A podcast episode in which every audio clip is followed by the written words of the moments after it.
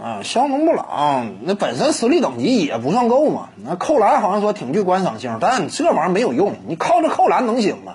你看，包括之前这个，呃，叫什么三四啊之类拿过扣篮王的，当时呢可能说，呃，外界对他呢也给予了一定的期待，但光靠这个白费。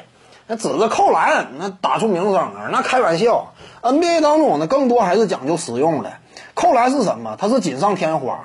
这就是扣篮，你不能说指望这个就如何如何，呃，靠这个呢，可能说在球迷群体当中，你感觉他的名气挺响，但是呢，呃，球迷群体当中名气响那也白费，你关键还得看你的赛场实力。香农布朗一般般的一个球员，最终遭到淘汰，这也非常正常，不是什么特别优秀的选手。卡特能一样吗？卡特他首先是，呃，一位球星。他是一个一支球队当中的当家领袖和核心，他不光会扣篮呢，还是那句话嘛，呃，卡特呢，可能说他在扣篮方面啊，知名度要更强，但他不是不是说啊，我除了扣篮我啥也不是，除了扣篮以外，那卡特是极具说服力的。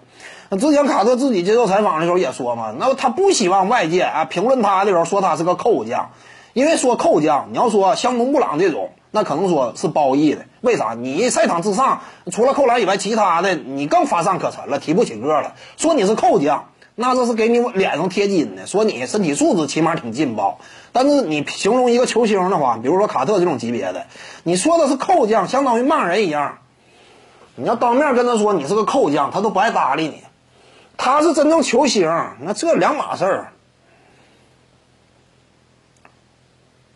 你像这个扎克拉文也是。光凭借扣篮不行。现在之所以他这个名头还挺响，是因为上赛季在公牛队打出的成绩数据不错。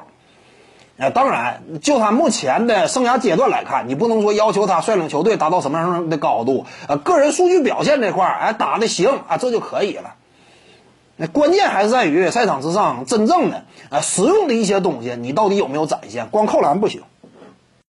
各位观众要是有兴趣呢，可以搜索徐静宇微信公众号，咱们一块儿聊体育。中南体育独到见解就是语说体育，欢迎各位光临指导。